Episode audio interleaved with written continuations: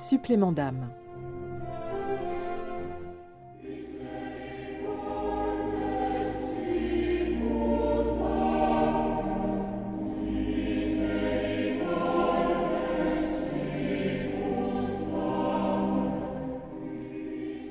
Nous sommes dans le temps pascal, mais revenons au vendredi saint.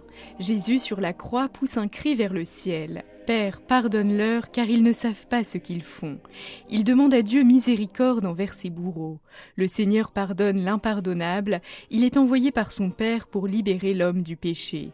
Acte d'amour vécu dans la grâce de Dieu, le pardon de la part de la personne offensée implique cependant un cheminement avec des étapes. C'est ce que souligne le père Guillaume Cos, jésuite, professeur de philosophie et directeur d'études au Centre Sèvres à Paris. Alors la première étape, au moment même où la personne est victime, c'est cette capacité que nous pouvons repérer en nous à prendre distance avec ce qui nous arrive, avec ce qu'un autre nous fait, pour euh, répondre à ce qui nous arrive autrement que par euh, la violence en retour. Puis après, évidemment, ça va être un processus plus long qui va consister à tenter de revenir sur ce qui nous est arrivé pour distinguer l'acte dont nous avons été victimes de la personne qui l'a commis. Et ça, ça peut prendre très longtemps, ça peut demander des soutiens aussi psychologiques, etc.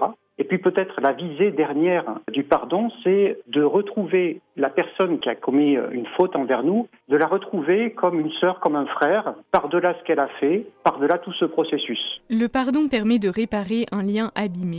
Il est une invitation à renouer la relation avec l'autre ou avec Dieu. Il délivre de la rancune tout en ouvrant l'horizon de la libération et de la paix. C'est pourquoi on ne peut le réduire à un strict devoir morale plutôt que de quelque chose qui serait à chercher, c'est plutôt une réalité qui est à accueillir et qui a laissé travailler en nous ça n'est pas de l'ordre d'un devoir, c'est plutôt de l'ordre d'une surprise. Le pardon a à voir avec la relation de fraternité. Cette relation de fraternité qui a été euh, blessée, le pardon est comme quelque chose qui vient à l'intérieur de cette fraternité pour la réparer. Auprès des victimes d'abus sexuels ou spirituels au sein de l'Église, il peut être difficile d'évoquer le pardon. Est-ce pour autant inenvisageable? Tout dépend de la manière dont on en parle et du moment auquel il arrive. Si on parle du pardon de manière un peu trop rapide, les personnes peuvent se dire que c'est le but auquel elles doivent arriver. Et elles imaginent peut-être que c'est la réconciliation avec l'autre, et ça, c'est impossible. Si le pardon est au cœur de notre foi, c'est parce que le pardon, c'est une expérience de résurrection. Donc, euh, annoncer le pardon, ça doit se faire à ce niveau-là, à cette profondeur-là.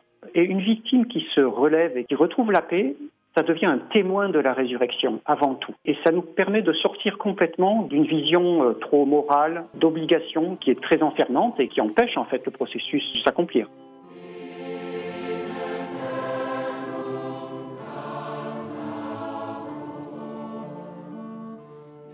Pardonne-nous nos offenses comme nous pardonnons aussi à ceux qui nous ont offensés. Jésus, dans la prière du Notre Père qu'il enseigne à ses apôtres, montre que le pardon est un mouvement à double sens. Si vous voulez être pardonné, pardonnez à votre tour, soulignait aussi le pape François. La source du pardon, c'est Dieu lui-même. Et de cette source-là, nous recevons à la fois le pardon pour pouvoir le donner à d'autres, et nous recevons aussi le pardon euh, pour pouvoir le demander à d'autres. Et nous pouvons faire en sorte aussi que les autres soient en mesure de pouvoir le donner et le demander. C'est quelque chose de très collectif. C'est pour ça que dans le Notre Père, c'est un collectif. Pardonne-nous comme nous pardonnons. C'est tous ensemble que nous sommes dans cette entreprise, dans cette aventure. Ce dimanche de la Divine Miséricorde est l'occasion de faire l'expérience du pardon, dans le sacrement de la réconciliation, dans un geste concret, ou dans la prière, le regard tourné vers celui qui en est la source. Car comme l'écrit François, Jésus a donné sa vie pour notre paix, pour notre joie, pour le don de la grâce dans notre âme, pour le pardon de nos péchés. Il est très beau de regarder ainsi Jésus.